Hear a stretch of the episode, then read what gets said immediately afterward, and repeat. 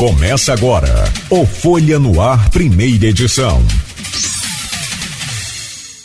E no programa de hoje, com a Luiz Abreu Barbosa, nós temos o prazer de receber o Danilo Funk, que é diretor da Federação de Trabalhadores do Ramo Financeiro, né, o FETRAF do, do Rio de Janeiro, presidente do Macaé Futebol Clube, ex-vereador e ex-vice-prefeito. Vamos falar de futebol e política, coisas que o brasileiro seguramente né, gosta muito. Quem né, de, de, de, médico e louco todo mundo tem um pouco, e quem não é técnico de futebol no Brasil? Não é verdade? Meu caro Danilo, bom dia, muito obrigado mais uma vez pela sua presença, seja bem-vindo aqui ao Folha no Ar. Bom dia, tudo bem, Claudio Nogueira? Agradeço a oportunidade ao Folha tá abrindo espaço aí para a gente estar tá se aproximando, né, do pessoal da nossa região, essa, esse meio de comunicação aí mais forte é, desse lado aqui norte fluminense. Um abraço especial aí aos amigos e amigas de Campos, que é onde é a origem aí né, desse veículo de comunicação. Um abraço especial aí a Luiz Abreu, tá? grande parceiro aí, estou sempre acompanhando aí no grupo do Folha, tive a honra de estar tá incluído. E a gente, claro, está aqui para estar tá, é, proporcionando, né, passando alguma, algum conteúdo, um pouco da nossa história e o que a gente pensa aí sobre futebol, política e outras coisas mais. Então, valeu pela oportunidade.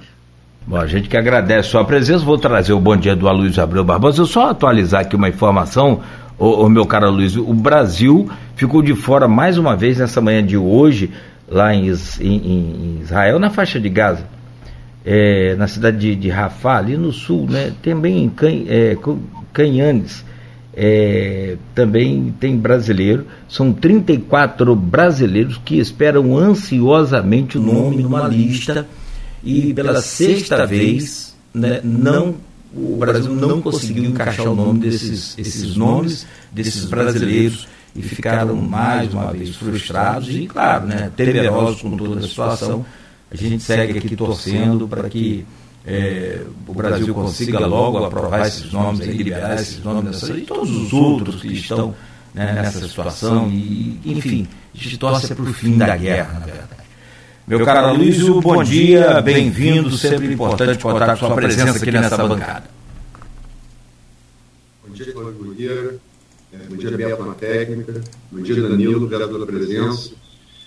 Conversar um pouco nos três próximos blocos, no futebol, política.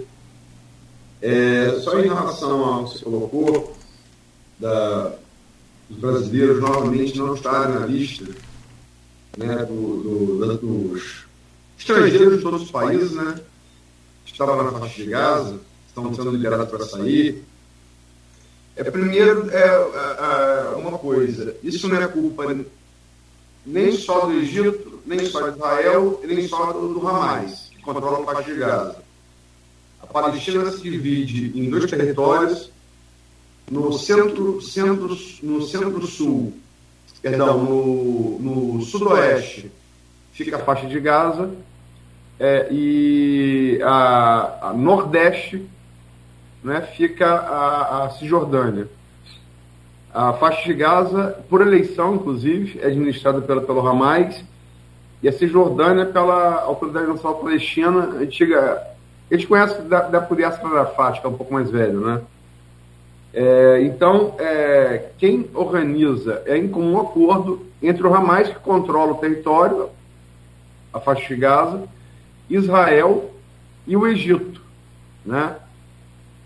É, então, é, é a organização entre esses três países. Mas, no entanto, Lula ontem, meu, ao, ao, meu entender, de maneira acertada, endureceu o discurso que tem muitos países, inclusive, para citar um exemplo, não vou nem citar a África do Sul, que está no Brasil do Cone Sul, vou citar o Chile, né, aqui do lado que, em protesto aos bombardeios, já mataram 10 mil palestinos, né? A gente abomina uh, o ataque que gerou, é, que gerou o ataque do, do, dia, do dia 7, né? Que, que gerou mais de 1.400 mortos israelenses, 290 feitos feito prisioneiros, usados como escudo humanos em Gaza. É abominável isso. Como é, é um crime de guerra, como é crime de guerra você bombardear área civil em represália. Desses 10, 10 mil mortos palestinos, estima-se que 4 mil são crianças. Então, se, se, se tem alguém que acha possível justificar um troço desse, precisa rever esse próprio conceito de humanidade, né? E, ou então, sei lá, nunca teve filho na vida, enfim. É... Agora, Lula endureceu o discurso e falou que se continuar esse, esse jogo de empurra, ele também, o Brasil também vai retirar a sua representação diplomática de Tel Aviv, atitude que vários países já tomaram e com a qual eu concordo se continuar a postergar a saída, a saída desses 40, 40 brasileiros. Né? O Brasil já, já disponibilizou avião, o próprio avião presidencial. É, é, isso tem também é, um mês. A guerra fez um mês agora, né? A guerra fez um mês ontem. É, tem quase um mês, na semana seguinte, o Brasil já disponibilizou, disponibilizou avião. E, quer dizer, isso não é brincadeira, né? Vai explicar para as famílias de, de, de, desses 40 brasileiros que, estão, que viviam é, na faixa de Gaza, vai explicar o quê? E se algum desses brasileiros for morto nesse fogo cruzado? É isso. É, Danilo, nós vamos falar de um assunto em tese mais leve, que às vezes é pesado também, que é o futebol. É, sem sombra de dúvida, né? Fluminense, fundado em 1902, né? Então já são aí. Você, Nogueira, quanto tempo tem Fluminense?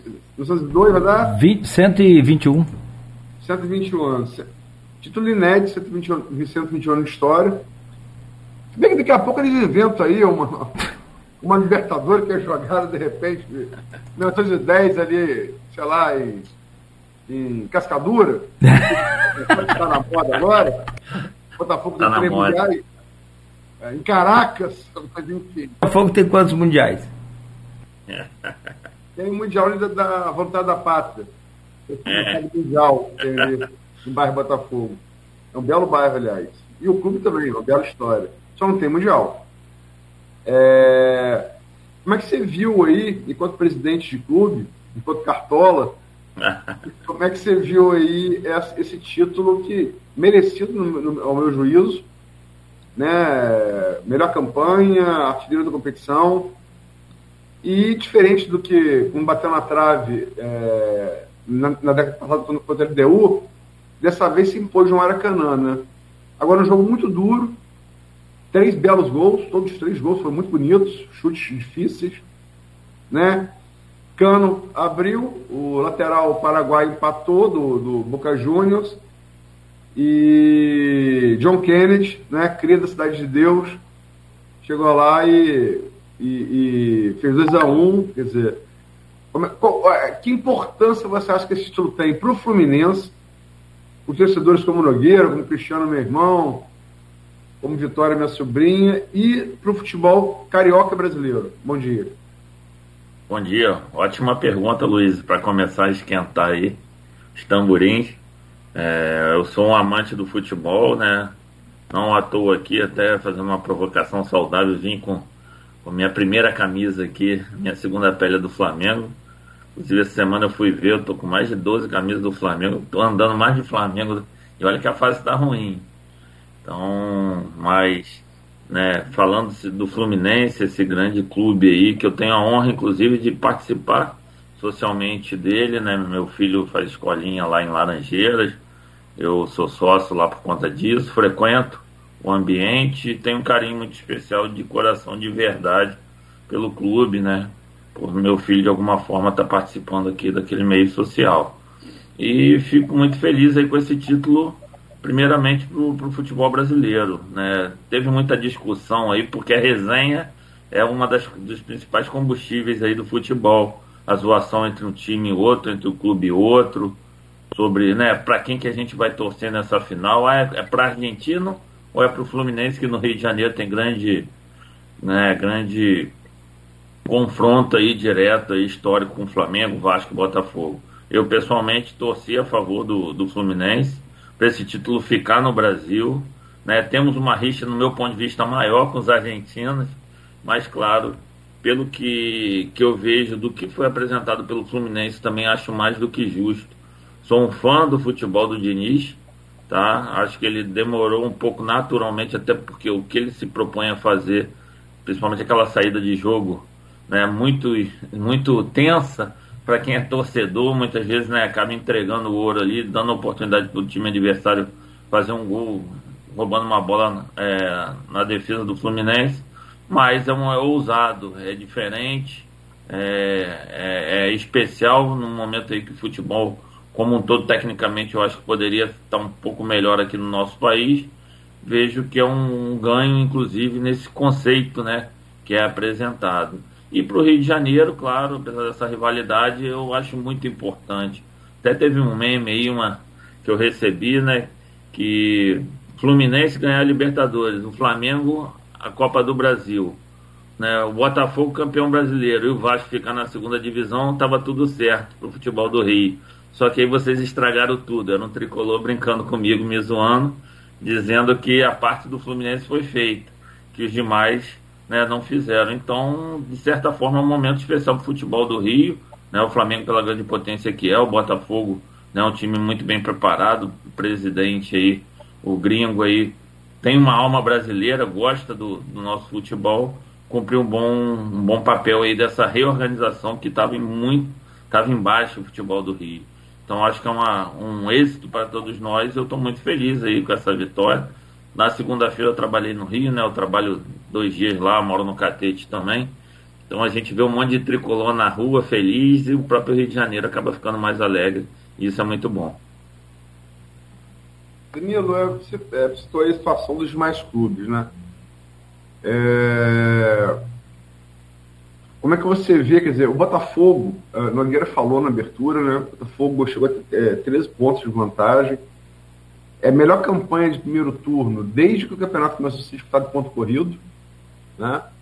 E tem algum tempo isso. E a campanha, a camp... se, se, o brasileiro fosse segundo turno, o Botafogo está brigando para não cair. Né? É... depende de si, depende só de si ainda, né?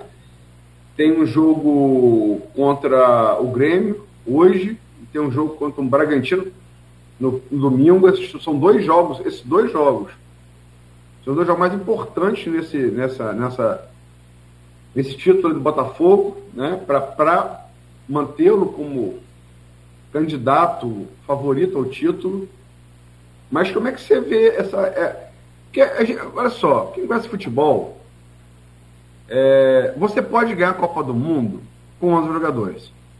São sete jogos. Você está exemplo da Croácia. Um time.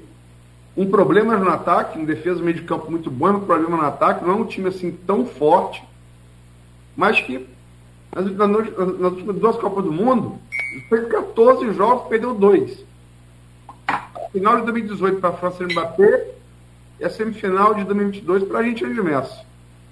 Eu acho que é, é, é, um, é um currículo nas duas, nas duas últimas Copas que só a França tem, tem esperou.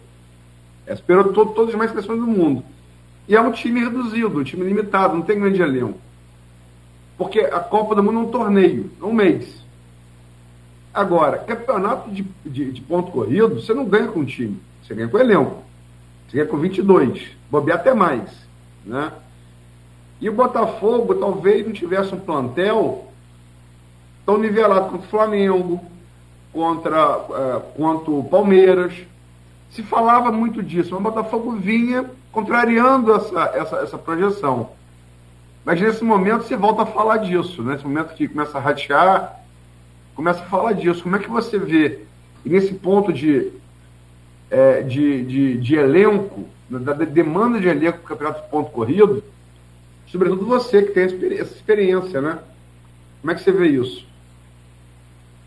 A ah, Luiz, é, fazer a avaliação aí do, do, do, Botafogo, né? Faz que a gente pratique um exercício até para, apesar de você ter citado a experiência, minha experiência está só começando no futebol. Né? Fui um jogador, inclusive, queria deixar registrado aqui, Cláudio, que ontem na pelada, eu acho que a pressão da entrevista de hoje não me favoreceu. Não fiz nenhum gol, uma assistência só, perdi gol pra Foco- caramba, foco é xingando até agora. É, foco é tudo no futebol. Tem que tá devido a- É. Nogueira, seu áudio. Nogueira. Desculpa, desculpa, perdão. Não, eu, eu dizia aqui que foco, foco é tudo na vida, né? Mas no futebol é tudo. Se não focar bem ali, você. A cabeça ficou pensando aqui na entrevista. Foi a pelada foi comprometida. Mas voltando à pergunta aqui da Luísa. Ah, uma coisinha, só desculpa. A bola é sua? Não, não é. Mas pelo menos são amigos. Se não me Opa. xingando, pelo menos não botaram no grupo aí e guardaram pra ele. Guardaram, Mas, tá mas foi feio, né? A desconcentração. Mas obrigado pelo conselho. Vou manter o foco no próximo jogo aí. Vou esquecer essa entrevista. pra não pesar muito. É, e aí o Botafogo, né? E tem a ver até com essa brincadeira do Cláudio, acho que perdeu um pouco do foco mesmo ao longo do, do- desse segundo período de campeonato devido a algumas trocas, né? Apesar de ser muito importante o que a Luiz falou da questão do elenco reduzido, a mudança dos portugueses aí, dos treinadores na direção, eu acho que foi o principal impacto.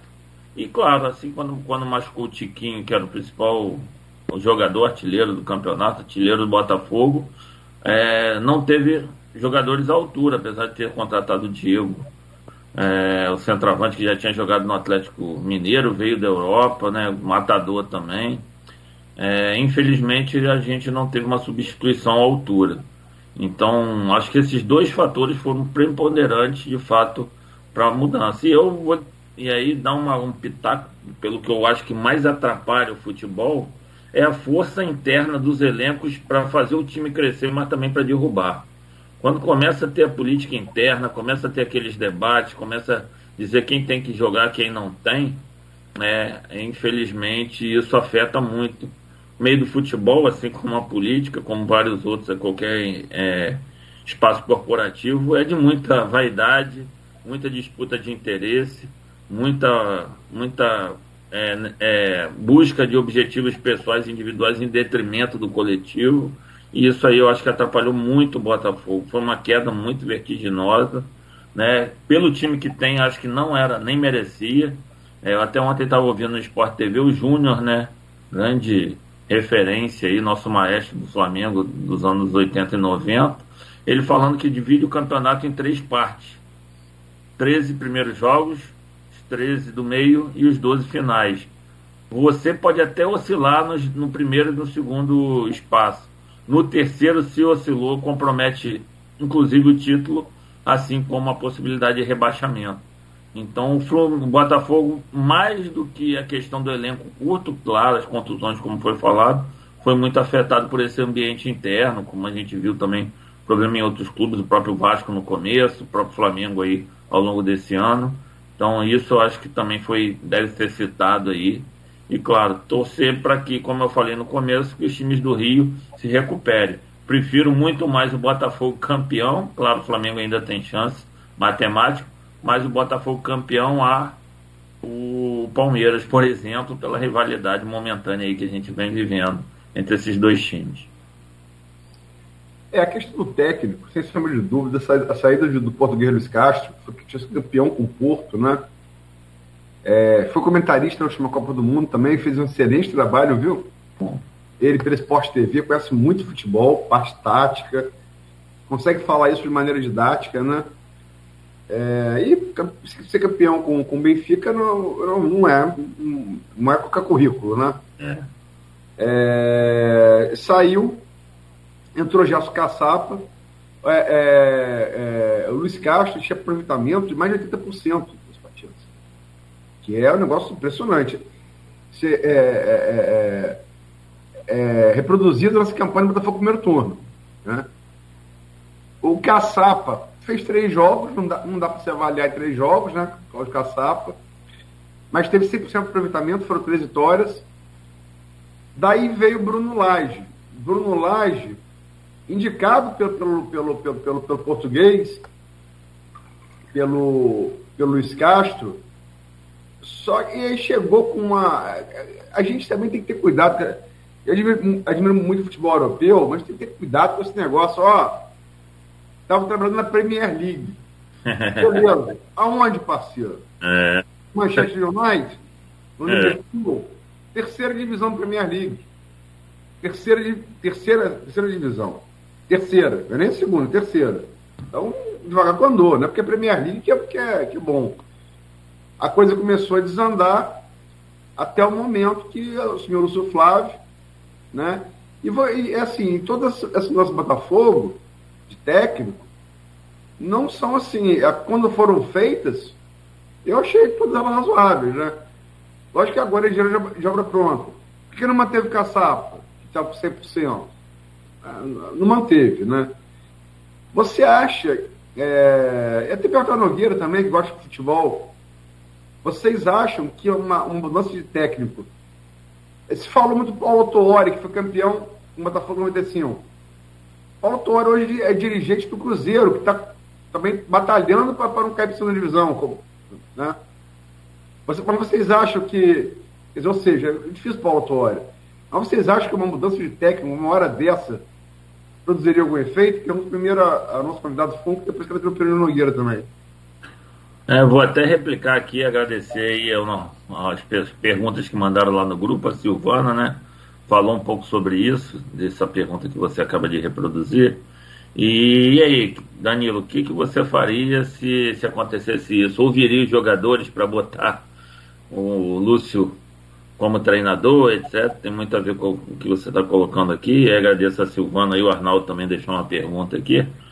É, é aquilo, né? A gente como gestor, e agora eu estou nessa condição aí do Macaé Futebol Clube, preparando ele a longo prazo, mais tarde a gente vai falar do futebol macaense, mas a gente vai né, tendo como espelho esses clubes e vai também tentando adotar né, o, o, da experiência dos outros o que a gente pode tentar fazer de melhor na nossa casa. É, o Botafogo poderia arriscar trocar o treinador, mas eu acho que é muito complexo nesse momento. Ao mesmo tempo, também o que não está dando certo, o time que está se perdendo tem que se mudar. Eu acho que o Lúcio Flávio, grande história ele vinculado ao clube, né? Cumpriu um papel no primeiro momento após sair do Laje interessante, porém, né?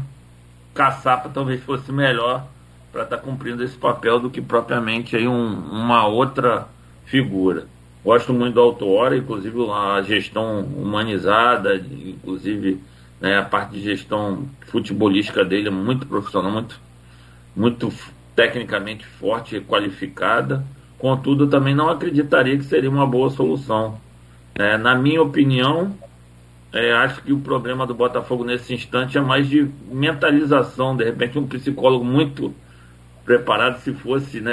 Eu tenho né, um grande respeito aos profissionais de coach aí, mas acho que se a gente pegasse uma equipe técnica ligada aí é, essa linha de trabalho para ver o que está acontecendo internamente e tratar, poderia dar mais resultado, porque treinador por treinador, se o ambiente interno não tiver bom, afinal esses jogadores que chegaram até onde chegaram e bateram o recorde era para ser a melhor campanha da história dos campeonatos de ponto corrido se mantivesse o mínimo de regularidade no segundo turno. Infelizmente não mantiveram. Então, assim, é, mudar nesse momento talvez seja mais desastroso ainda. Até porque você tem uma reta final aí de apenas oito jogos, no Botafogo tem um a mais, nove, tá com 31 jogos. A gente corre um grande risco. Agora, né, é aquela faca de dois gumes. Se também não mudar agora, perder os dois próximos jogos, que são os mais importantes, o campeonato praticamente foi pro, pro Beleléu. Então, eu ouvi o que o nosso grande Cláudio aí tem a dizer também. Né, eu, eu, eu, gosto muito de futebol. Eu gosto muito de futebol também. Acho que é, faz parte da vida da gente. Agora, eu, eu, tive uma oportunidade muito boa, de uma experiência grande, de poder trabalhar cobrindo justamente o americano. Também um bom tempo. É, mas assim, eu, eu aprendi uma coisa: o, o treinador ele é muito mais do que orientador de técnicas e táticas, ele é o equilíbrio do psicológico dos 22, 23, 24, depende do elenco, como a Luiz falou. Né? Mas vamos nos ater aqui aos titulares principais, aos 11 jogadores titulares. Ele é muito mais um, um fiel da balança, um equilíbrio psicológico desses jogadores do que tecnicamente e taticamente. Porque você pode ser, igual você falou, ontem você não conseguiu jogar legal. Qual treinador faria você jogar legal ontem? Né? É, é uma situação muito complicada, mas assim, você focou no, no. E também tem um outro detalhe: a gente está cansado de ver time derrubar o treinador. Então a, o, o, tem que ter um equilíbrio. O treinador é esse fiel. Se ele conseguir esse equilíbrio, pronto. E isso a gente viu. E você falou, e a solução que é a pergunta do Aloysio? Eu, se fosse presidente do Botafogo, eu investiria pesado, pesado, boa parte do tempo dos jogadores do, do, do Botafogo agora seria para cuidados psicológicos. Você tocou na, na tecla certíssima, o presidente Acho que é por aí. É, assim, não tem, não tem para onde fugir. Você tem que trabalhar o psicológico, porque qualidade técnica eles têm, preparo físico eles têm. Então acho que está faltando agora é só voltar esse equilíbrio do time, centrar, voltar o foco. O Botafogo está muito bem na competição. Estava muito bem. Então ele, ele se olha na tabela hoje deve dar um drama terrível para os jogadores. Penso assim agradecer a, é, ao fundo por ter feito a pergunta da Silvana. Silvana, querida ex-colega de, de FAFIC, comunicação na FAFIC, é, Bom Jesus Tabapuana, sem sombra de dúvida do grupo ali, das participantes, é um grupo bem, bem numeroso, bem eclético, né? é a mais assídua aqui no programa, que todo dia não falha. E vou pedir até você, Nogueira, que é a pergunta da Ronaldo Garcia, encerre esse bloco com ela, para a gente falar do futebol de Macaé. Mas em relação, é, é, para terminar a questão do Botafogo, para passar para o Vasco Flamengo, é, assim, é, é a questão de impressão, né? Assim, vamos, lá. Não há dúvida, acho que Botafoguense, não Botafoguense, torce a favor, torce contra. Não tem dúvida que o jogo, assim, mais emblemático dessa é, virada de chave de uma como a gente falou aqui, um primeiro turno, o maior campanha de primeiro turno da história do brasileiro ponto corrido. E um segundo turno para brigar para não cair, né? Foi aquele, aquele, aquele Botafogo Palmeiras. Foi 3 a 0 jogando muito bem, jogando muito bem. Toma 4 no segundo tempo, perde um pênalti com o Tiquinho, que é o artilheiro do time. É, é, é, é, é a, a, cara dele na hora, que, na hora que foi bater o pênalti, você via que ele não estava com confiança para bater aquele pênalti. Né? Não sei se vocês viram. O rosto. O rosto. É, é, é e, o que mais me impressionou naquele jogo, cara, eu, eu, eu futebol desde, desde 1980. Né?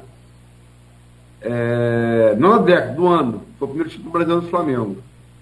É, eu raras vezes vi um time com tanta apatia quanto eu vi o Botafogo no segundo tempo. O negócio me impressionou. Eu, eu não me lembro de ter visto. Mas também, é, eu tenho uma coisa que é, é, uma, é impressão que eu queria dividir com vocês também. É, sobretudo com o Funk, né, com o entrevistado. É, sem sombra de dúvida, o Flamengo é o maior clube do estado do Rio de Janeiro. É uma torcida, é maior em títulos cariocas, em títulos brasileiros, em títulos sul-americanos, em título mundial. Mas é o primeiro, o Flamengo, o Flamengo tem três. Vasco, é, Vasco tem um também, Botafogo não tem. E mundial. É o clube. Rapaz, ó. São difíceis. Real Madrid pode esperar, a senhora vai esperar. Vamos cantar isso. Não muito tempo, não, hein? Aconselho só dando pescador vai ficar cada vez mais difícil. Com a entrada de asiático e africano, vai, eh, vai ficar cada vez mais difícil o sul-americano ganhar. E os asiáticos, basta ver, compraram é, Cristiano Ronaldo, Neymar, Benzema. Olha quem que, que os asiáticos estão no time. Mas, enfim, é, é inegável que o Flamengo é assim, é, é uma torcida, uma, cada de títulos, você pegar confronto direto, ganha de todos também. O único scout que o Flamengo perde é para o Fluminense em jogo por título. Jogo de decisão. O Fluminense tem mais. Mas o Flamengo, assim, é. E nos últimos anos, Getúlio Maneira de Melo para cá, virou referência também financeira. A potência financeira. Tem muita diferença. Você olha a folha de pagamento do Flamengo, a folha, a folha de pagamento dos mais times, é, somar os três não dá, não dá os reservas do Flamengo. Né? E, e, e o, o, flamenguista, eu, eu penso que eu sou uma, o prêmio busca ser uma exceção, mas é um cara muito chato, prepotente, megalômano, jogou bem um jogo, viu o novo Zico, o novo Pelé, né? tem que estar na seleção. Eu acho que isso tudo faz com que os demais, os, os outros três times, né, maior respeito aos três, mas assim, tenham essa rivalidade com o Flamengo, uma coisa maior do que deveria ser, no meu entender. O jogo do Palmeiras, sem sombra de dúvida, já falei aqui, todo, todo mundo concorda, foi o mais emblemático. Mas aquele jogo que perde para o Flamengo e começa aquele velho chororô de reclamar na arbitragem. Primeira derrota no tapetinho. É. Para que, que um time com tanta vantagem no brasileiro vai se apequenar para discussão tão, tão, tão, tão, tão mesquinha dessa, entendeu?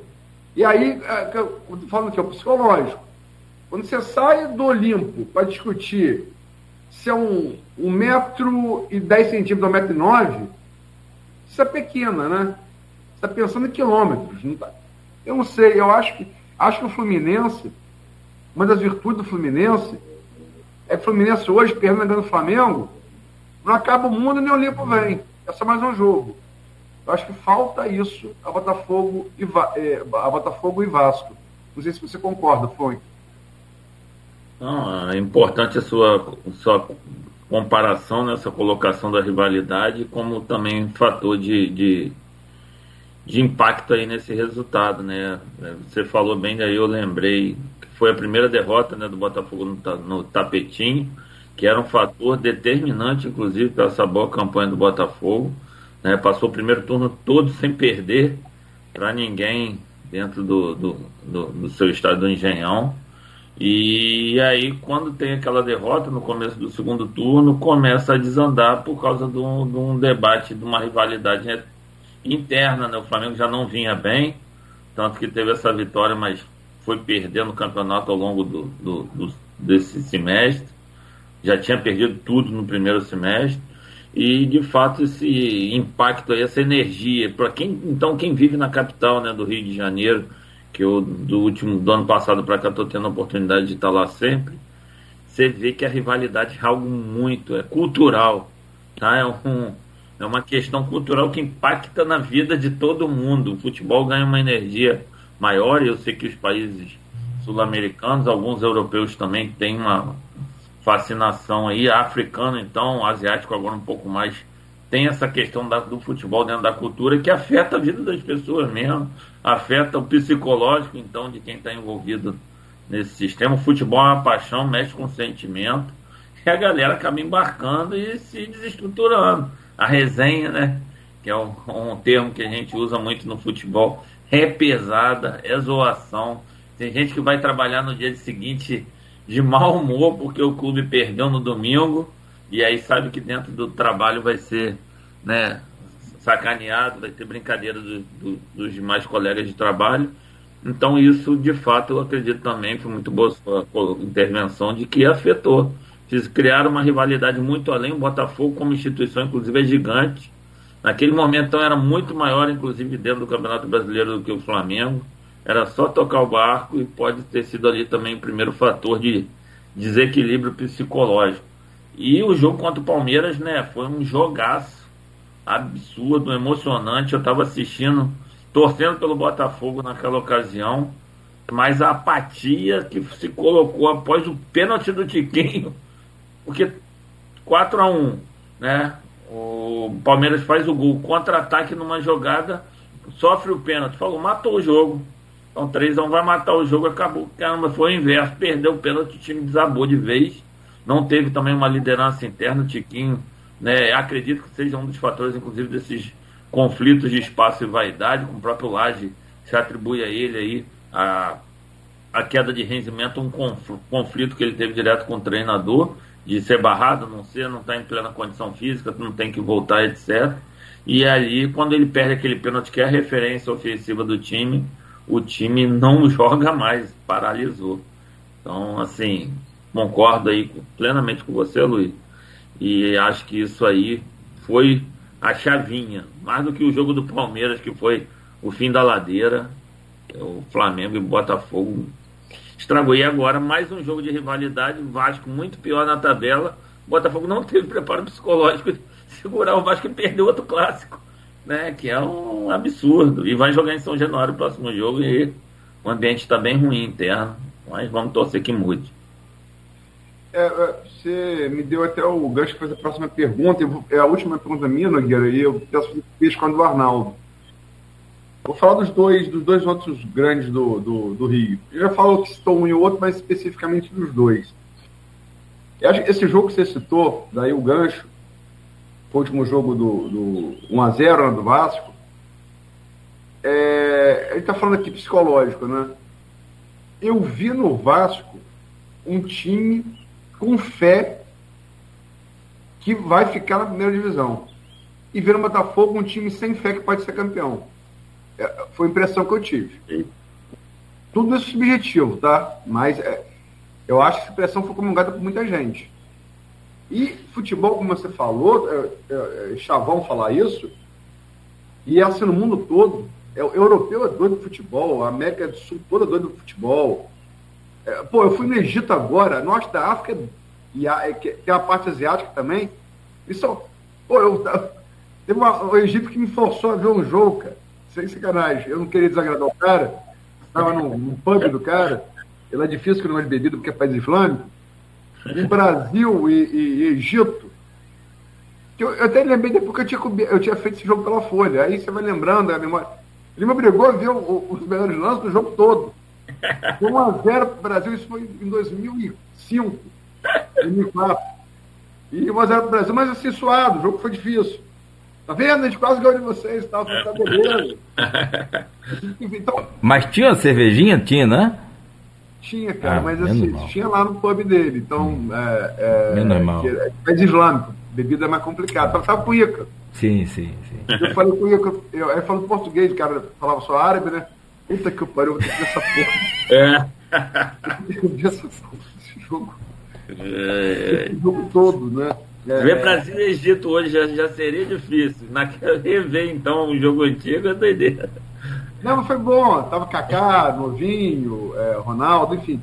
Mas é, é, é, é, é, futebol é uma paixão. Futebol é uma paixão.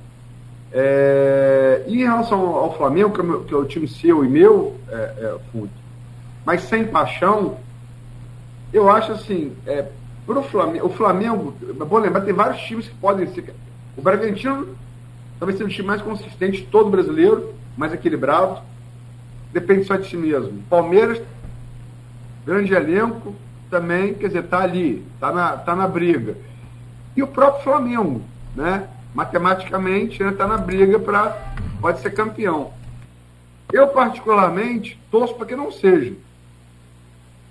A pior coisa que poderia acontecer para o Flamengo seria ganhar um título brasileiro ao estilo, ao estilo que foi 2009, lá no finalzinho. E aí vão dizer que tá tudo certo, vai tomando chinelinho, vai crescer. Enfim, é, o Flamengo merece ter um ano para esquecer.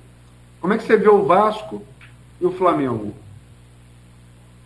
A comparação do, dos dois momentos né, de Vasco com o Botafogo, do jogo em si, o espírito que você percebeu, eu concordo plenamente o Vasco não, mais no desespero, né? Principalmente pela torcida que é maravilhosa, tá? Vou dizer que minha rivalidade de juventude, né? Apesar do Fluminense estar ao longo dos últimos anos no momento melhor, o Botafogo tá devido a um, uma gestão é, ousada e competente do, do, do Textor também está funcionando.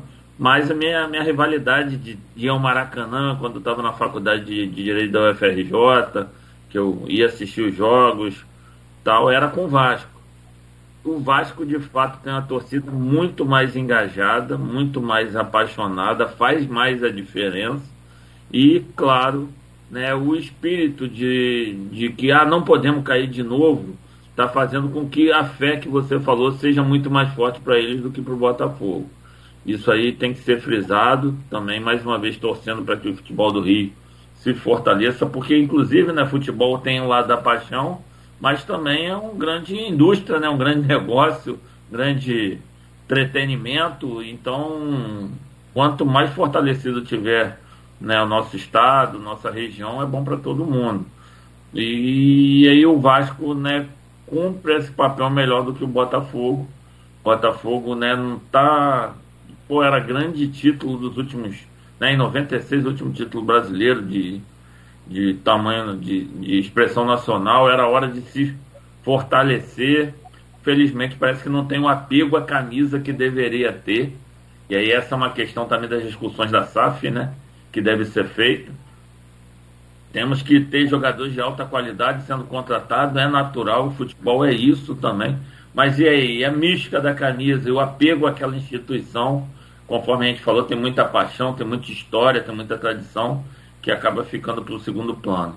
E claro, né, o Flamengo, que eu sou sócio, né, ganhei um presente aí, Luísa, de um amigo meu, um advogado lá de, do Rio de Janeiro, que acabou adquirindo o título de de sócio proprietário e tinha um patrimonial lá. Falou, não, Danilo, vem participar da política aqui, você é amigo do Bandeira tal. Vamos começar a se envolver aqui internamente no clube. E praticamente me deu aí o título. Eu sou sócio hoje Clube de Regatas do Flamengo, participo um pouco mais aí recente daquela realidade. E aí acho que a instituição é muito maior do que qualquer jogador. Né? Esse termo chinelinho eu também gosto de usar muito pelo esse atual momento Flamengo não merece esse ano ganhar título nenhum, né? Por mais que eu seja um torcedor apaixonado, sim, no final vou por, assistindo todos os jogos, mesmo quando a gente está mal, mesmo após a derrota lá em São Paulo, que eu tive a oportunidade de ser sorteado para ir assistir o jogo, sabendo que ia ser um jogo bem difícil da final da Copa do Brasil, mas a gente vê que é um clube, comparando com essa pergunta que você fez com os outros dois, tá faltando tesão, né?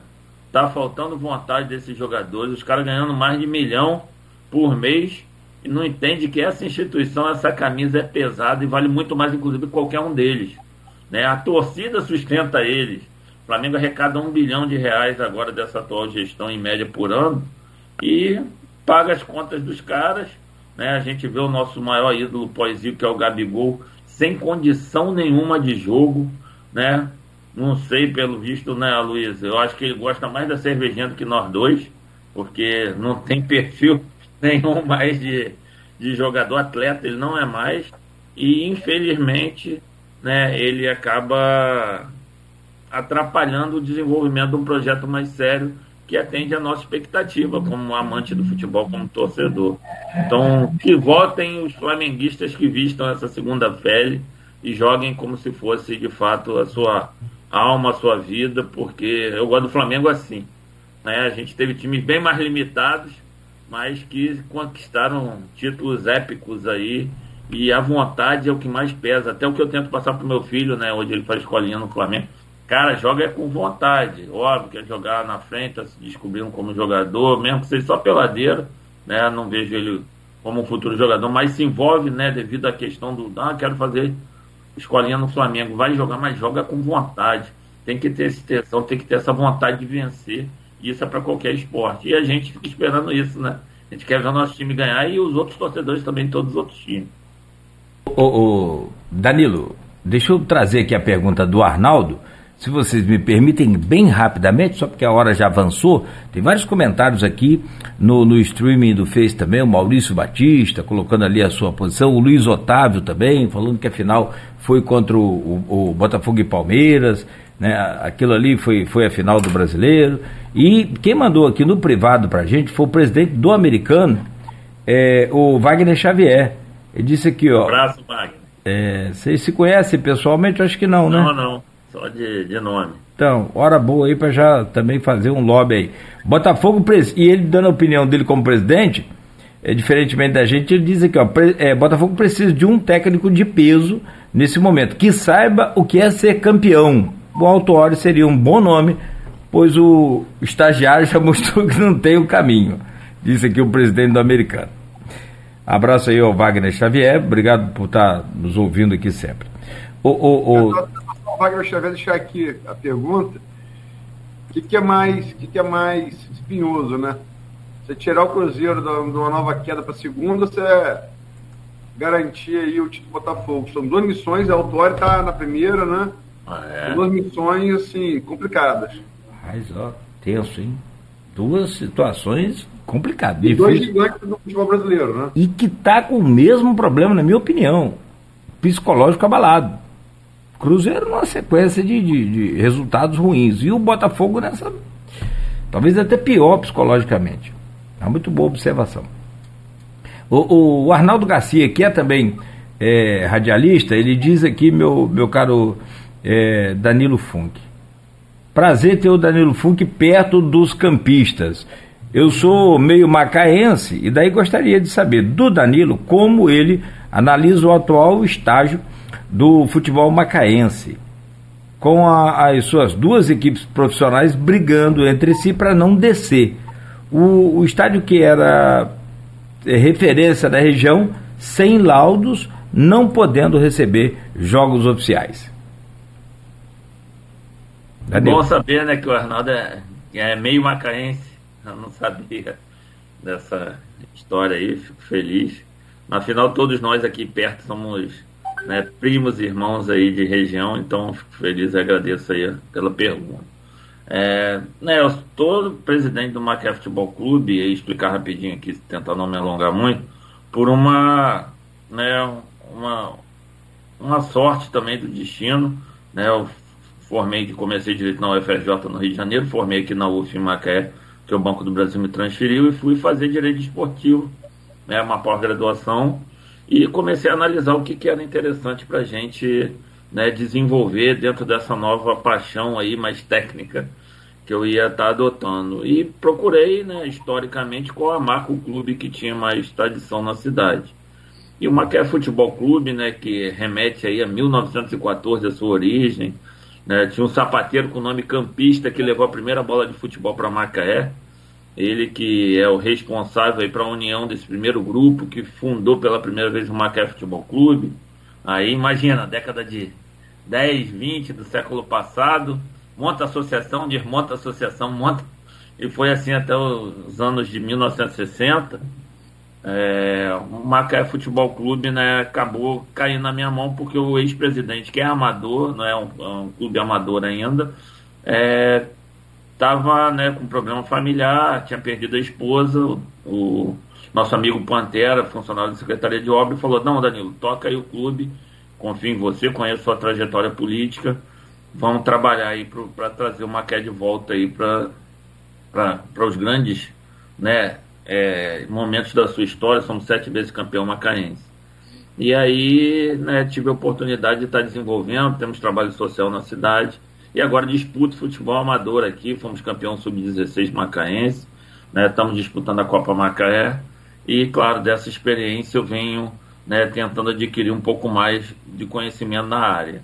E claro, né, devido até indiretamente já passando para a política, é, e a pergunta é muito pertinente né, da forma que foi colocada, é lamentável que a gente tenha uma estrutura como o estádio em Macaé, né, o Moacirzão, sem condições para os times estarem fazendo seus jogos, né? Tanto Serra Macaé, e aí mandar um abraço para o Vitinho, meu cunhado que faz parte da comissão técnica, preparador lá, como o Macaé Esporte, né, que tem esse nome também historicamente vinculada a uma questão de já existir o Macaé Futebol Clube, né, quando foram fazer o registro, Mirim, que teve a oportunidade de ser vereador comigo é, em, até 2012, é, precisou registrar com esse nome Macaé Esporte Futebol Clube porque já existia o Macaé Futebol Clube. E a gente né, vê esses dois clubes importantes, o Macaé então Esporte tem uma história fabulosa, quase fomos para a primeira divisão né, do futebol brasileiro, num jogo né, emblemático, né, que na reta final do campeonato da segunda divisão, que a gente acabou ficando de fora dos, dos que subiam, a gente vê como o fator campo também atrapalhou essas duas equipes, que hoje brigam aí para não estarem né, é, entre as melhores aí da sua divisão. Acho que é uma, uma falha da administração municipal, como várias outras aí. No momento que a gente puder falar da política, a gente vai falar a gente tem uma super estrutura, óbvio que muito vem da herança né, que foi deixada pelas antigas gestões, especial anterior, que por acaso indicou o vice e apoiou o atual prefeito. E a gente vê que, infelizmente, né, o esporte, além de ser um, um fator social de colaboração, inclusive, para que a gente tenha uma condição de vida, principalmente nas comunidades, já que o futebol também né, um sonho para toda essa criançada. Não há todo. Tem que ter escolinha porque todo mundo vai ser jogador de futebol, não. Ah, o futebol, inclusive, eu fui criado né, numa comunidade no Cajueiros, aqui em Macaé, fez muita diferença na minha vida. E olha que eu né, era na classe média, baixa, né, começando a me envolver na adolescência com, com, a realidade social da minha cidade. Se não tivesse futebol e o voleibol, eu teria um outro caminho. E aí você vê uma estrutura daquela, como em Macaé, como na, nas quadras da cidade, algumas estão sendo, inclusive, reformadas, valem o elogio do atual prefeito, mas no geral um descaso com o esporte, um descaso com isso e afetou o esporte de alto rendimento dessas duas equipes. A gente não tem um laudo do bombeiro para ter condições de ter jogo aqui na, na, nossa casa. Isso é lamentável. Então, pondero, já, já coloco aqui minha primeira crítica à atual gestão. E o fator campo afetou essas duas equipes aí, que eu torço muito que se recuperem, que as duas consigam aí se manter né, em alto nível aí no futebol do Rio, que a gente volte a disputar em breve aí um acesso aí à primeira divisão do Campeonato Brasileiro, que eu acho que é o sonho de todos nós. Muito bem, são 8 horas 4 minutos meu caro é, é, e Funk, é, Danilo Funk, eu vou pedir licença a vocês rapidamente, a gente precisa fazer uma pausa.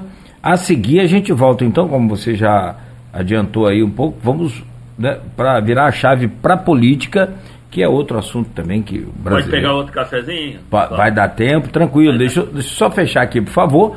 Né, o Danilo Funk, diretor da Federação, Federação dos Trabalhadores no ramo financeiro, FETRAF, do Rio de Janeiro, presidente do Macaé Futebol Clube, ex-vereador e ex-vice-prefeito de Macaé.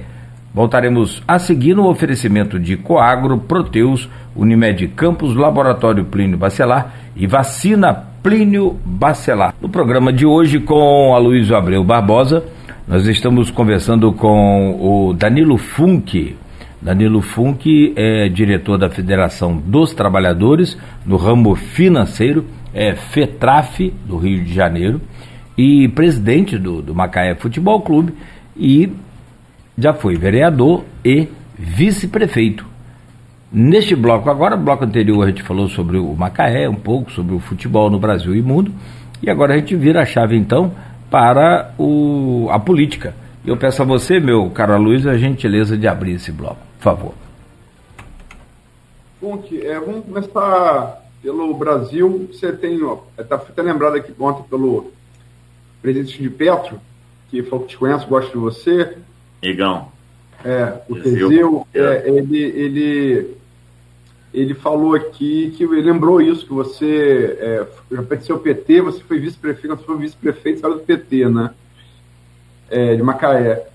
É, ou seja, tem uma história com o partido que hoje está no, tá no poder, né? Como é que você viu, viu e vê essa transição, né? É, momentos dramáticos, como foi a intentona, a intentona golpista de, de 8 de janeiro, né? Uma coisa lamentável que a gente pensava que não ia ver mais nesse país, infelizmente fomos obrigados a ver. Invasão da sede, da sede dos três poderes, né?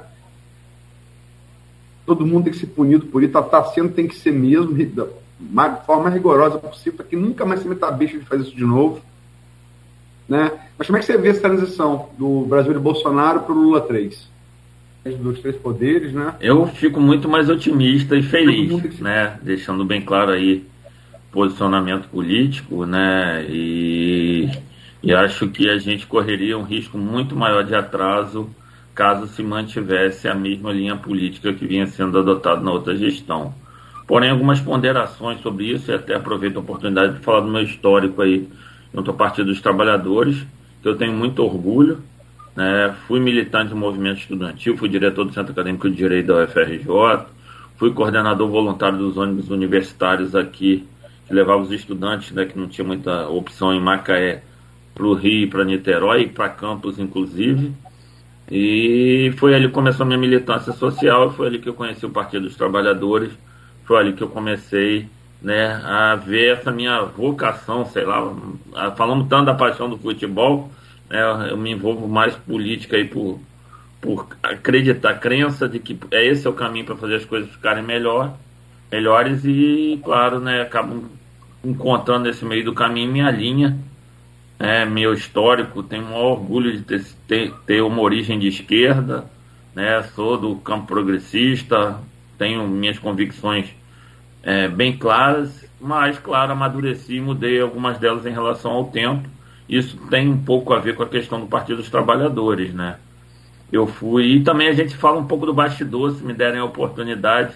Até lembrando aí meu companheiro, amigo Teseu, a gente que é de movimento sindical, né? E ainda dou um abraço ao Rafanelli, que é do sindicato aqui de, de que é daí de Campos. É, apesar de a gente ser de federações diferentes, eu sei que a luta dos trabalhadores é comum de todos.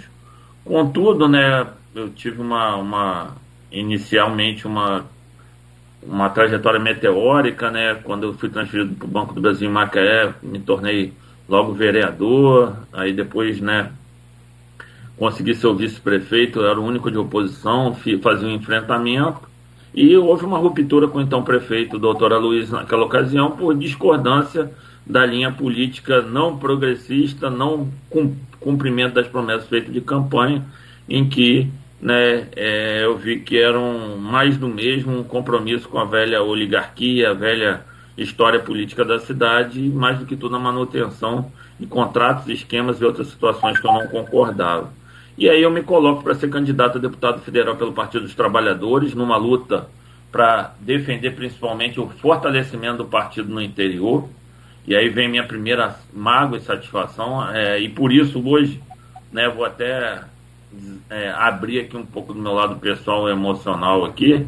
Eu estou, inclusive, no Rio de Janeiro por causa do meu filho, mas também para estar tá mais próximo do centro do poder.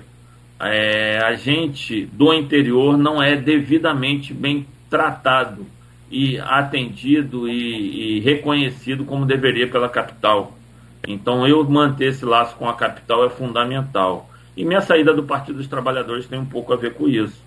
Quando eu venho deputado federal, viro suplente deputado, contra a máquina. Todas as minhas eleições foram contra a máquina, inclusive a próxima será de novo. Tive 20.372 votos. E falei, pronto, me consolidei, né? Uma maior, maior votação da história da esquerda da cidade, Macaé. Né, o Partido dos Trabalhadores era então do governo Dilma, eu fiz a campanha da reeleição dela, apoiei o companheiro Lindbergh é, para governo do estado, mesmo sendo uma eleição difícil, rompi com então prefeito de Macaé também por uma nuance né, política de não cumprimento de acordo também com o Partido dos Trabalhadores. E logo que acaba a eleição, eu sou convidado pela direção estadual a me retirar do partido, porque num acordo maior, né, o PT ficaria com o PMDB naquela ocasião, que era então do, do doutor Aloysio. E aí vem minha primeira decepção, né? Acho que tem a ver com essa questão da gente ser do interior, mas mais do que tudo para eu aprender que ideologia e a realidade política de fato são coisas bem diferentes.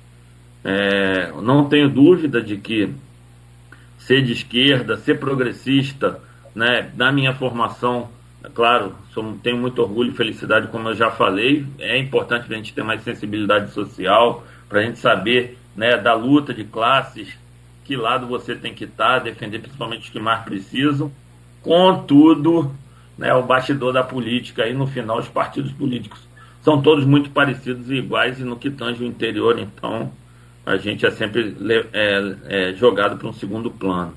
E né, lamento a minha saída nesse sentido. Então houve uma cooptação do partido naquela ocasião e eu tive que seguir outros caminhos.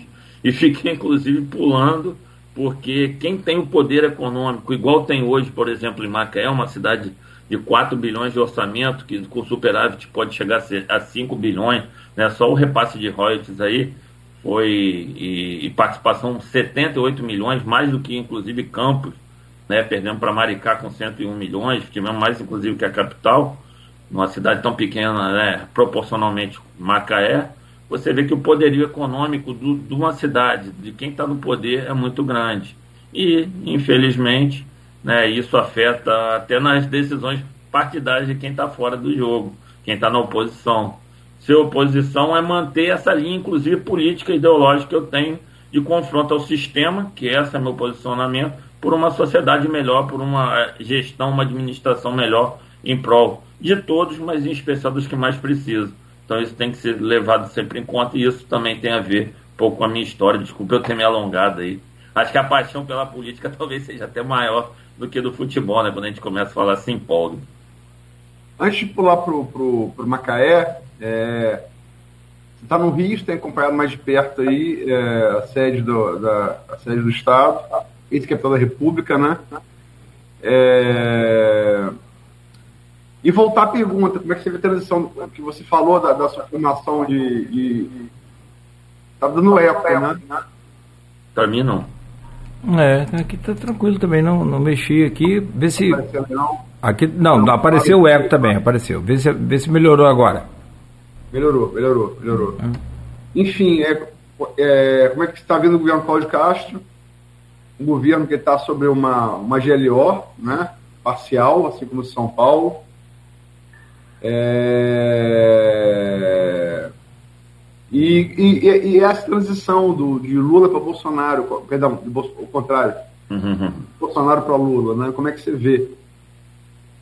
É, assim, o governo Lula, né, apesar, e aí tem a ver um pouco do, da polarização até exagerada feita, né, pela briga de poder que naturalmente acontece aí em toda disputa eleitoral, que é pela gestão do executivo, seja ele municipal, estadual ou federal, a gente viu uma distorção né, da disputa com o que aconteceu lá atrás com a questão da Lava Jato, né, que foi um uso político, apesar de também é, nós que somos do campo de esquerda, campo progressista, temos que reconhecer que houve falha, sim, houve problemas ligados né, à corrupção no governo anterior. Não poderia ser o pano principal, porque também no último governo teve, infelizmente é endêmico né? É, é, não tem como fugir nenhuma gestão, mas de fato os avanços que o Brasil trouxe pela linha de gestão do presidente Lula, que nunca vai ser comunista, tá? Ele de fato tem uma origem de esquerda assim como eu, é um progressista, contudo é um social-democrata. É, quando falo isso, algumas pessoas se ofendem. Só estudar um pouco de economia, parar para estudar, comparar com a Europa. Social-democracia na Europa é esquerda. Então, o Partido dos Trabalhadores, na sua essência, é formado por uma militância de base que é oriundo historicamente dos debates socialistas, capitalistas de esquerda. Contudo, a gestão política do governo Lula, e inclusive tem a ver com a Carta ao Povo Brasileiro, na qual ele aceita né, o vice, um grande empresário, e aí consegue a vitória, tem a ver com isso. Essa é uma oportunidade que o Brasil teve para se desenvolver, e se não fosse o Lula, o Bolsonaro se manteria presidente. Né? Na disputa eleitoral, a imagem é muito importante. A gente tem uma população, no geral, que não tem formação política e muito mais interesse do debate político. E se não e tirar o Lula da última eleição, fazendo um, um debate distorcido e usando a Lava Jato exatamente para que é, não ganhasse do Bolsonaro. Se não fosse o, o Haddad, com todo respeito à figura técnica do nosso ministro da Fazenda, o Lula venceria o Bolsonaro na minha avaliação, óbvio. Não sou mãe de nada, não tenho a pretensão de, ser o dono da razão nem prever nada, mas era uma figura conhecida nacionalmente muito mais que o Bolsonaro. Então foi criado pelo sistema político e econômico do país um grande movimento para dar uma quebrada no continuismo do PT e o Lula naquela ocasião foi tirado do processo. Só que ele é a maior figura, a maior estadista política que a gente tem em todos os tempos né, apesar de ter algumas ponderações e críticas à condução de alguns processos, eu tenho certeza absoluta que o Lula né, cumpriu um papel histórico e vai ser eternamente lembrado e vem fazendo uma gestão, inclusive, melhor e necessária do que a antiga gestão do presidente Bolsonaro. Então, né, para concluir essa parte partir para o governo do Estado, eu considero que essa passagem, inclusive sempre levando em conta né, a questão econômica, isso é fundamental. No governo passado, houve uma opção por é, investimento em áreas estratégicas no país que exportavam muito, mas o mercado interno foi afetado e isso afeta a gente socialmente.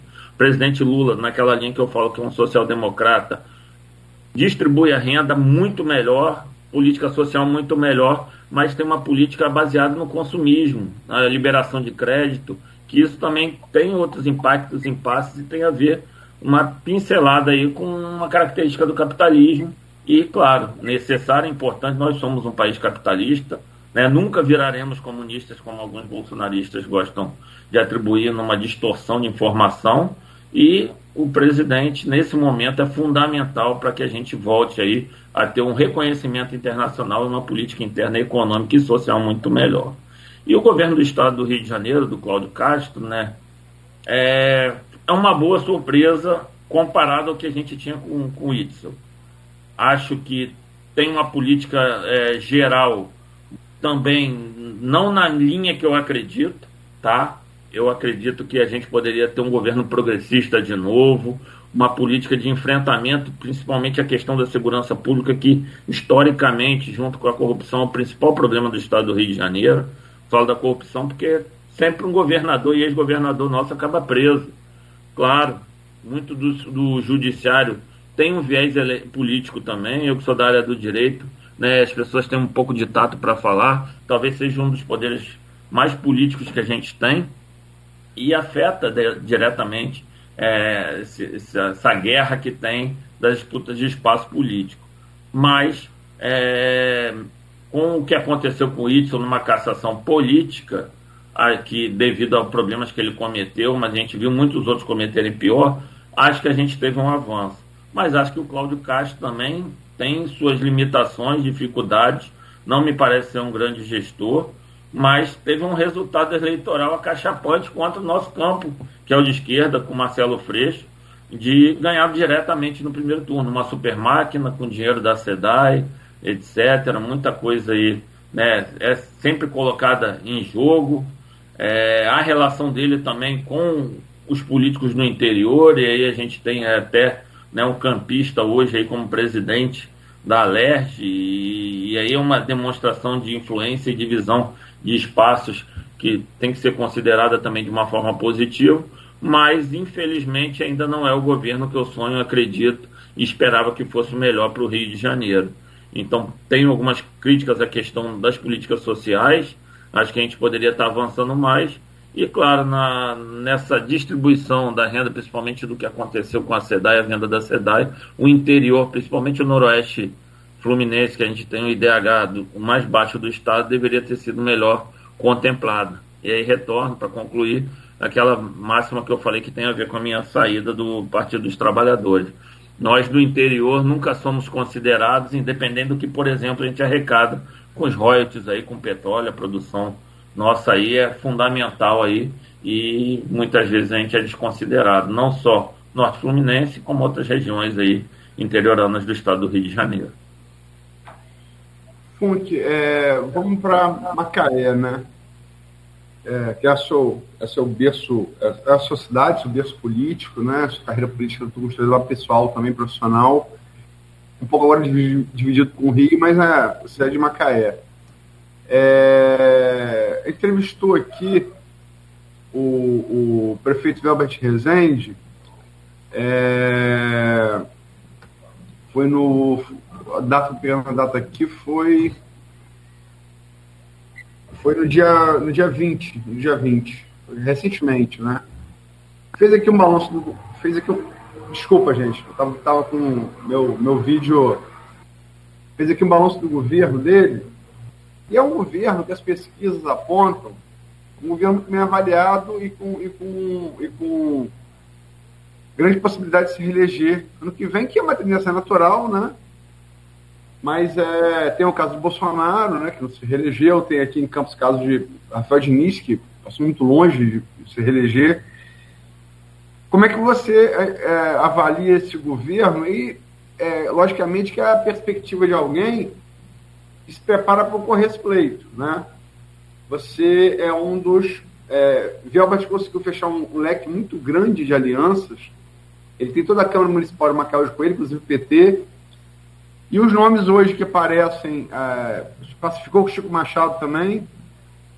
Pacificou desde o início do mandato ali com o Riverton, que disputou com ele uma eleição muito dura, né? Foi a última, onde ele se elegeu como é que você vê o governo Velvet pela perspectiva de que é, pode disputar com ele o cargo de prefeito e se fala também do Tom Luiz, né, pelo PDT? Bem, no ano anterior à eleição, véspera, né, naturalmente começam as articulações, as especulações e, claro, desenhar -se, a se desenhar o um mapa aí para o futuro da disputa. Né, relacionado ao prefeito Albert Rezende, a pessoa tem um grande respeito, né, uma pessoa bem boa de diálogo, boa de conversa, bem legal, mas lamento que né, só isso não é o suficiente para fazer um bom prefeito. Né, né, apesar do respeito à pessoa, eu acredito que a gestão em si comete muitas falhas e apesar da boa avaliação, que eu concordo, a opinião popular da população sempre deve ser considerada. Né? A gente, como que se embrenha, que se coloca à disposição para disputa eleitoral, não pode querer trazer a verdade, a nossa verdade, impor à população para que a gente né, é, faça com que eles sigam o que a gente quer. Tem que ser, inclusive, essa minha formação política, né, como eu falei, progressista de esquerda, de participar, coletivizar, trazer a população, devido ao processo democrático, né, como a gente lembrou muito bem aí no começo da fala sobre política do que aconteceu em Brasília, lamentável, então a democracia tem que ser sempre levada em conta, mas é, aqui em Macaé é, essa aprovação se dá muito também, é quase que uma obrigação, né? Uma, uma, uma cidade de 280 mil habitantes, que infelizmente não tem segundo turno por muito pouco, né? É, porque a gente tem, para ter segundo turno, precisa de mais de 200 mil eleitores. Se a gente tivesse uns quase 20 mil a mais, a gente teria segundo turno. Aí o processo político ia ter um debate muito mais amplo. Com essa máquina fortíssima, absolutamente é, bem, bem recheada de dinheiro, é natural né, que numa primeira gestão se tenha uma boa aprovação pública. Eu lembro muito bem que o próprio prefeito, ex-prefeito Riverton Mussi, conseguiu se reeleger com uma alta rejeição, porque tinha uma máquina que era é, determinante, inclusive, na disputa eleitoral. Né? A gente não pode ser inocente e ser é, hipócrita de não considerar que o fator econômico interfere muito na eleição. E isso tem favorecido muito o atual prefeito, né? Ele que é um continuismo, no meu ponto de vista, do, do ex-prefeito Aloysio, né? Tanto que né, quem é da cidade sabe que o atual vice Chapeta é muito próximo do ex-prefeito, eles mantêm relação. O próprio prefeito Elbert né, é, tem uma boa relação também com o Chapeta. Foi ensaiado aí um conflito de debate entre essas duas lideranças políticas que merecem um respeito pela força eleitoral política que tem, mas sinceramente de não ruptura com o sistema colocado. E tanto é verdade que ontem, num acordão, num blocão na Câmara de Vereadores, aprovaram contas, as contas de 20 e 21 dos dois, dos dois prefeitos, do ex-prefeito do atual. 14 a 0 mesmo placar. A gente tem inocência de achar que o meio político, o poder legislativo e executivo não se conversa é uma ilusão. Você tem uma Câmara de Vereadores que não tem ninguém de oposição e tinha votado por uma opção política contra as contas anteriores do ano anterior de 2019 e agora vota em bloco as duas juntas é, para que sejam aprovadas, isso no mínimo, para quem é do meio, suscita uma curiosidade, uma dúvida que deve ser levantada. Felizmente a população, e aí não é uma crítica direta às pessoas, aos eleitores, mas há uma desinformação do processo político. Né? Eu lembro quando eu militava, né, eu fiz, fazia direito lá na UFRJ, comecei a estudar, a ler muito para formar né, o senso crítico. E a gente dizia que o grande problema do Brasil era a falta de informação. A gente está na era da internet, a informação está aí praticamente para todo mundo. Mas e a qualidade da informação?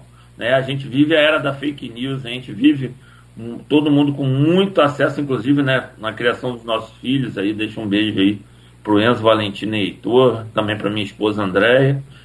O excesso de informação está, inclusive, trazendo muitos problemas, é muito estímulo, etc. E aí você traz para o campo da política, você vê que muitas pessoas têm a informação que o grande sistema oferece e infelizmente não quer dizer que uma formação política crítica adequada e claro as máquinas econômicas acabam interferindo no processo eleitoral e afetando diretamente a população. Então, o prefeito Albert, né, desejo toda a sorte a ele, né, apesar de ser um militante histórico, crítico e querendo sempre o melhor da cidade, torço que faça uma boa gestão, mas eu acho que está muito bom o cenário para ele e todo segundo governo sempre é pior que o primeiro. E o atual grupo dele, né, não posso generalizar, tem algumas pessoas que eu tenho até certo carinho na gestão municipal, mas é um grupo técnico muito fraco e politicamente muito é, comprometido com a Câmara de Vereadores e com outros grupos políticos. Aí é mole fazer um blocão com essa máquina e esse canhão de recursos que tem.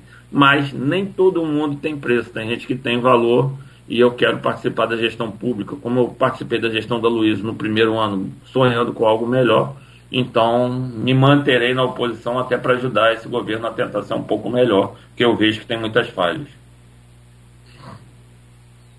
É, Funk, você é, falou, abriu esse bloco falando de sua formação progressista de esquerda e falamos adiante, é, chegando no Macaé, falamos da sua é, possibilidade de candidatura, que logicamente que é bom em rádio a gente frisar sempre isso, até Júlio não fala, todo mundo, todo mundo pode candidato, né? todo mundo, é possível.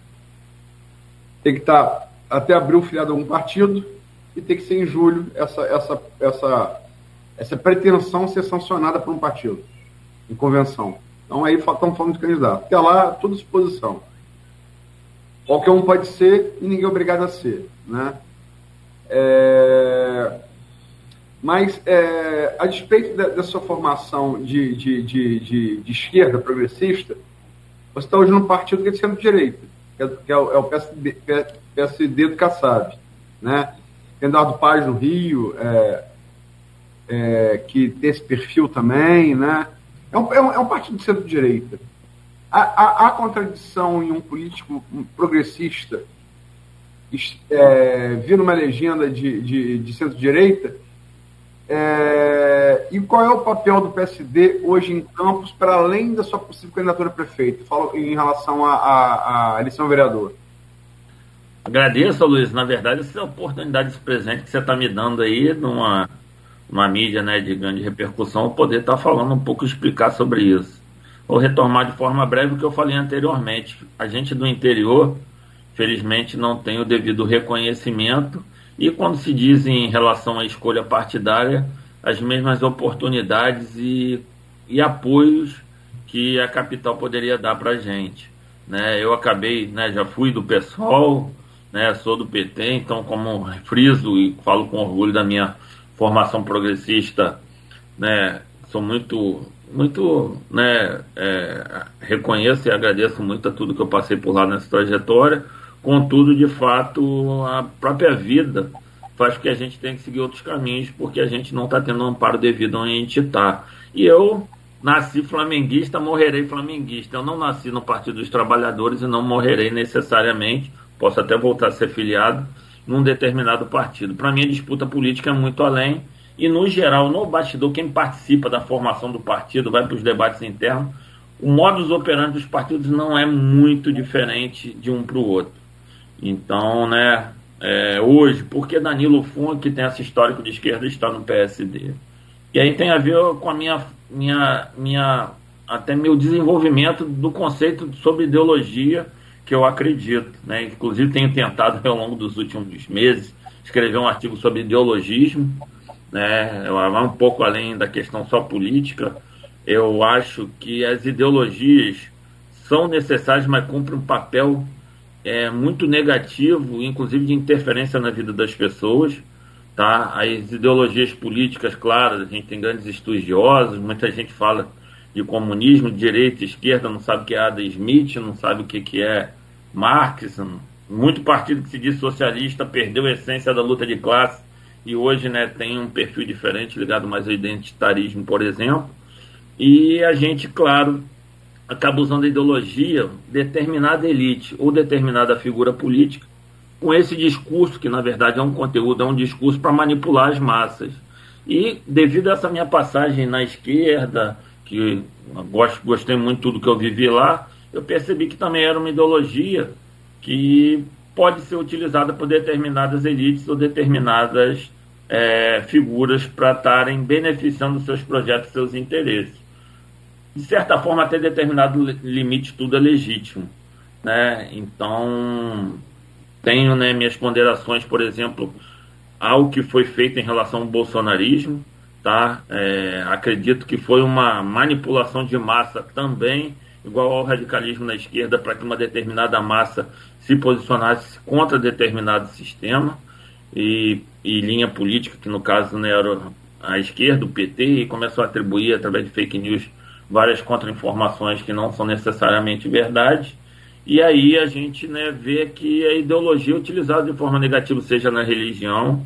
Nossa, quantos, messias aí que usam a religião para ganhar dinheiro e esquecem exatamente a essência que são os fiéis. É ideologismo. O que, que a gente tem também relacionado às torcidas de futebol, por exemplo?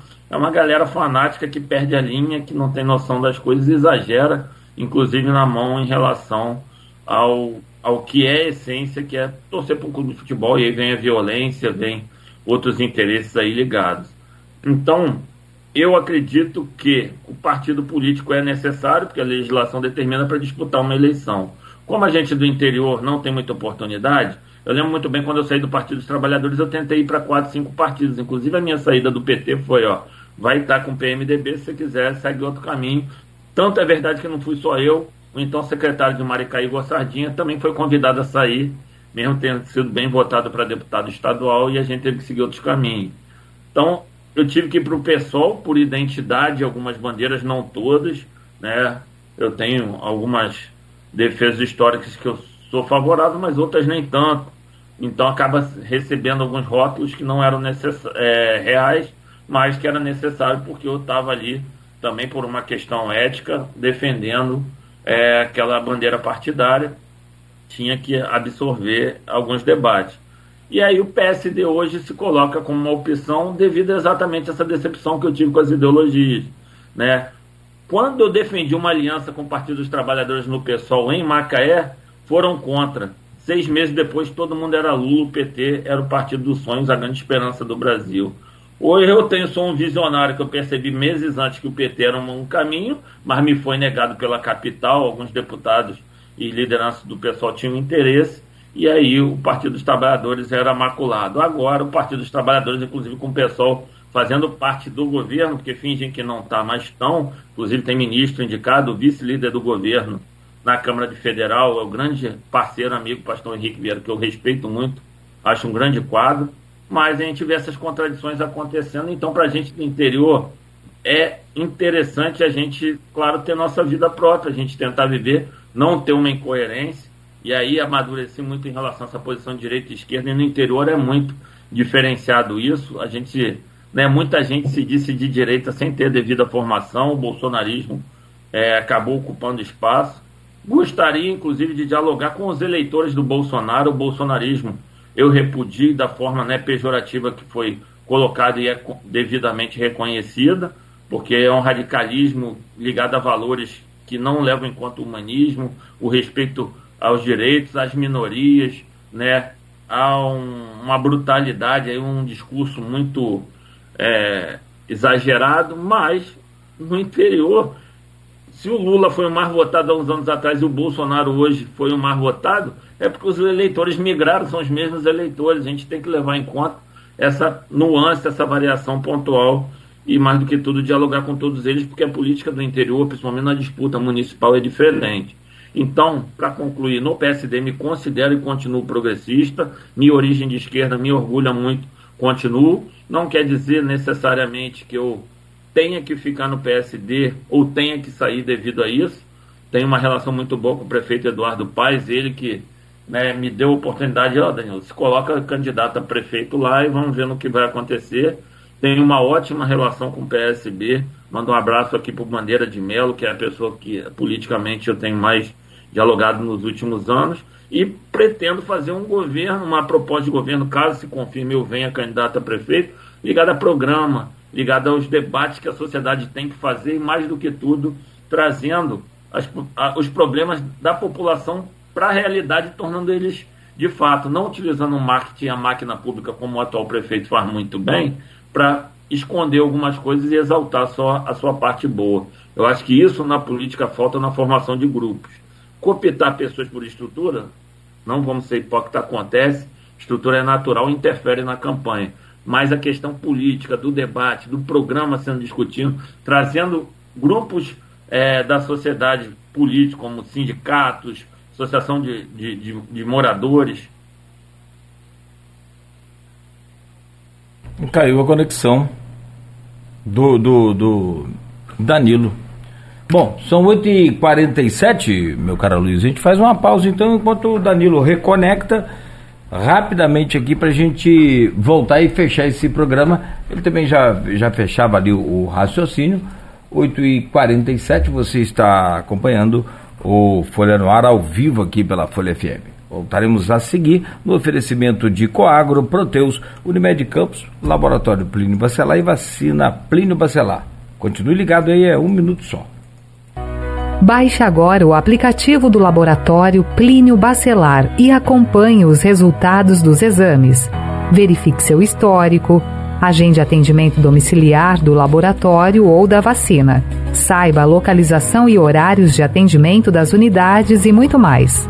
Na sua lojinha de aplicativos, basta digitar Laboratório Plínio Bacelar e baixar tanto para Android quanto iOS aplicativo do Laboratório Plínio Bacelar.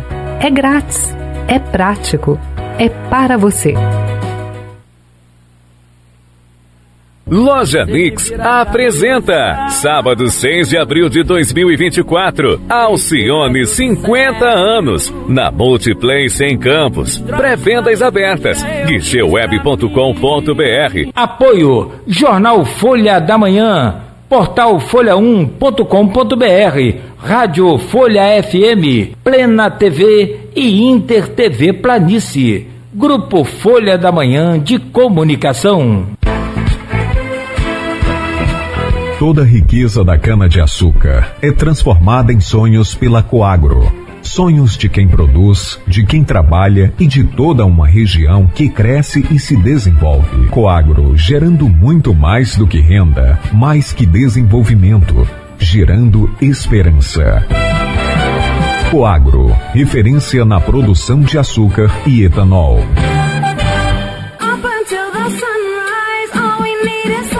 Qual é o seu próximo novo? é ter a banda líder em ultra velocidade e o 4.5G até 10 vezes mais rápido?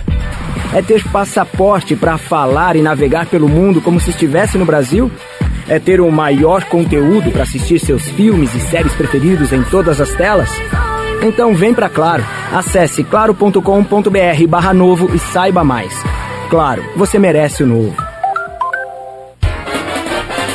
Quarta-feira, dia 8 de novembro de 2023. Hoje tem Jornal Folha da Manhã nas bancas. Hoje tem também no Jornal Folha da Manhã o, o pôster do Fluminense campeão da Libertadores, né? E entre outras informações, notícias, é claro, né? aqui da cidade da região. Nós voltamos ao vivo agora, né? reconectado com a gente o Danilo Funk, diretor da Federação dos Trabalhadores do Ramo Financeiro, FETRAF do Rio de Janeiro, presidente do Macaé Futebol Clube, ex-vereador, ex-prefeito. Danilo, você concluía seu raciocínio? Eu peço a gentileza para que você conclua então e a gente faça aí a, o seguimento da, da, do programa, por favor. Agradeço, Cláudio, a Luísa, pedir desculpa aos espectadores aí, pela falha técnica aqui da minha parte, acabou a bateria, eu não verifiquei. É, não, só para concluir, agora sendo tentado sendo objetivo, né, que falo para caramba aí, começo a empolgar, peço desculpa se estiver me alongando demais, mas a questão partidária, né, das relações que eu tenho em política hoje, tanto do, com PSD e PSB, dá uma possibilidade de a gente construir um outro projeto alternativo, né, como eu falei, são, são oito eleições, todas contra o sistema, contra a máquina, e Claro, não me encontrei ainda, apesar de ter sido vice-prefeito, tive um ano de tentativa no governo do então prefeito Aloysio para que implementasse não tudo, porque eu não tenho inocência aí de acreditar que tudo que eu sonho e quero para minha cidade, para o país, para o estado do Rio de Janeiro vão acontecer, e até para o mundo. Mas eu, né, pretendo interferir, até pela força eleitoral que eu acredito que tenha, né, cerca de, pelo menos em cinco eleições eu tive 7 mil votos ou mais. Então, sempre contra a máquina. Claro, acho que tem algum conteúdo político para acrescentar, consigo é, agregar algumas pessoas em torno de alguns projetos, sonhos. Então, acho que é necessário, inclusive, né, já que você tem uma Câmara, por exemplo, toda do lado do prefeito, que a gente tem uma alternativa para o debate político na cidade de Macaé, ligada a programa, outras propostas, né, ruptura com os contratos e sistemas políticos que dominam Macaé há tantos anos. E, partidariamente, para concluir a pergunta do Aloysio, né, hoje estou no PSD, tenho uma boa relação com, com um líder maior, que é o prefeito Eduardo Paes, que apoiou o Lula, então é um progressista, um cara que deu oportunidade, inclusive, né, devido à minha, minha, minha não reconhecimento pelo partido anterior que eu estava, deu continuar minha militância política.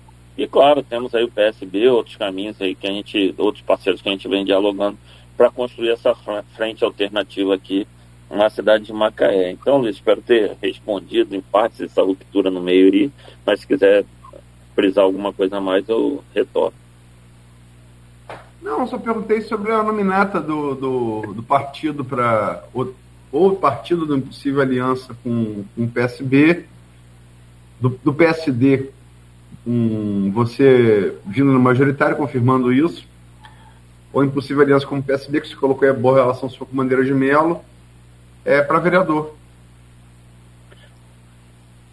Olha, isso é uma coisa engraçada assim, de falar, e é bom a gente falar de forma bem espontânea, não né, falando, é, desconsiderando de forma pejorativa, desmerecendo somente os atores políticos.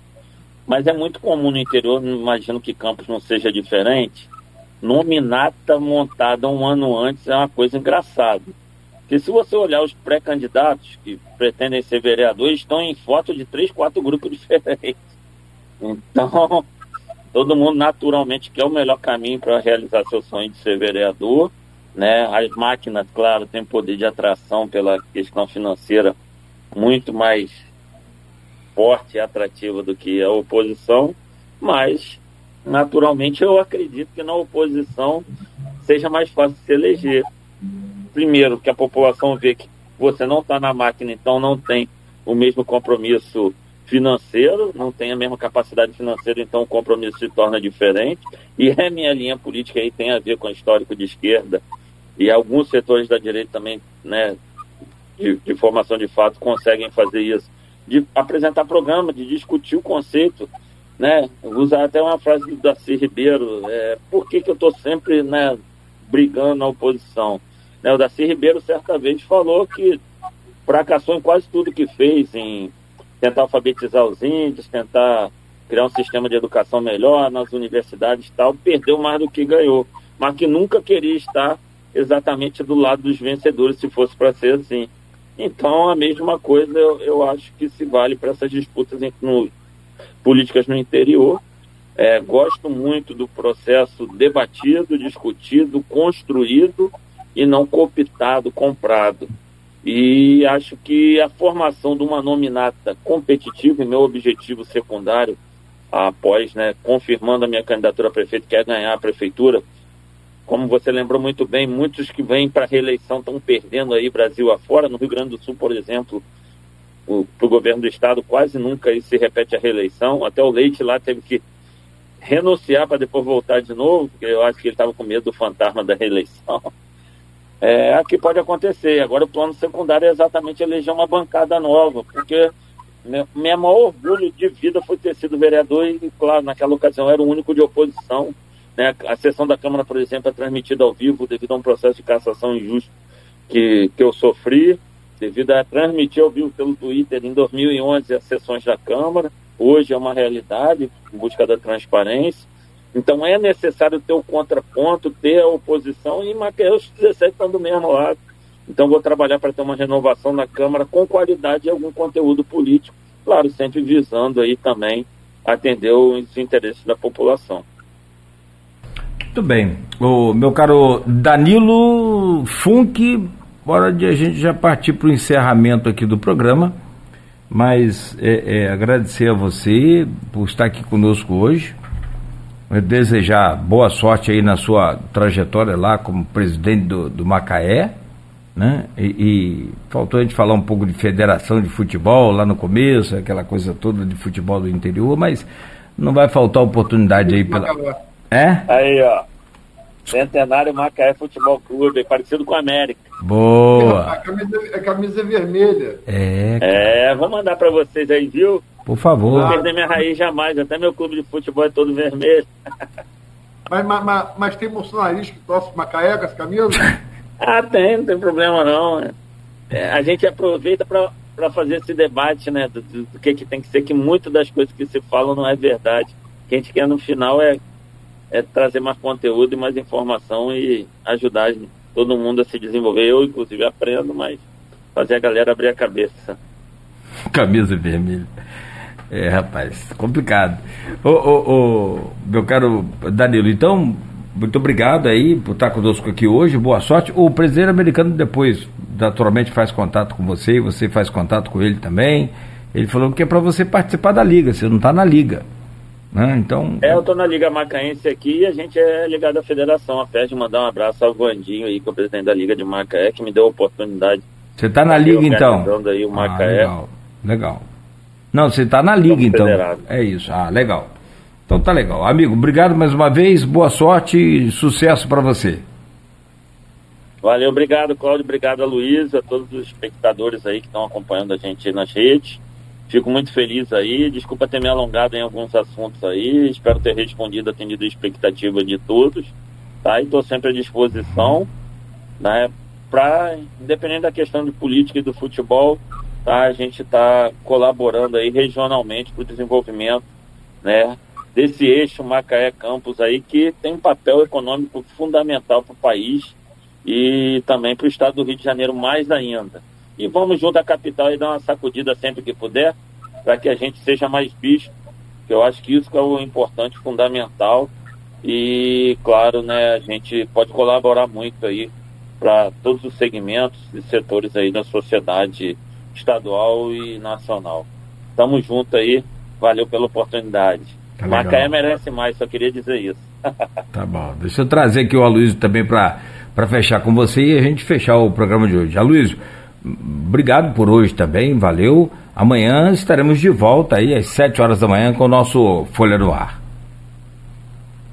Nogueira, vamos estar amanhã é, trazendo o, procurador de campos, advogado, o, o Gabriel Rangel, é, vamos falar sobre essa interface aí de administração pública e, e direito, política e direito, né? sobretudo em época de eleição, direito eleitoral é um negócio. É um negócio. O Funk é advogado, sabe bem disso, direito eleitoral, né? É, tem, tem umas coisas assim, às vezes. É, basta ver a história recente do país, né? Em 2018, Lula não pôde concorrer, foi preso porque pelo, pelo julgamento da Lava Jato e Sérgio Moro. Né? É, quatro anos, é, Lula repreende a República e Bolsonaro tem que ser preso por um dos vários processos né, nos quais é investigado, e, enfim, alguns já condenado. Né? É, pelo, menos, pelo menos apenas de inelegibilidade. Né? Mas, enfim, é, é, um, é um assunto complexo e é sempre bom conversar com especialista. Né? Acho que a gente fez uma boa entrevista hoje com o Funk. Falamos de dois assuntos que estão envolvidos, é, é, que são paixão, nós são paixão, que são é, futebol e política. Mas eu, particularmente, é, eu acho que a gente só pode entender ele se a gente sair um pouco da paixão, ele é um pouco com razão. Né? Acho que é fundamental, sobretudo na política. Sobretudo na política. Porque, é porque ninguém deixa de comer, comer por conta do futebol, né?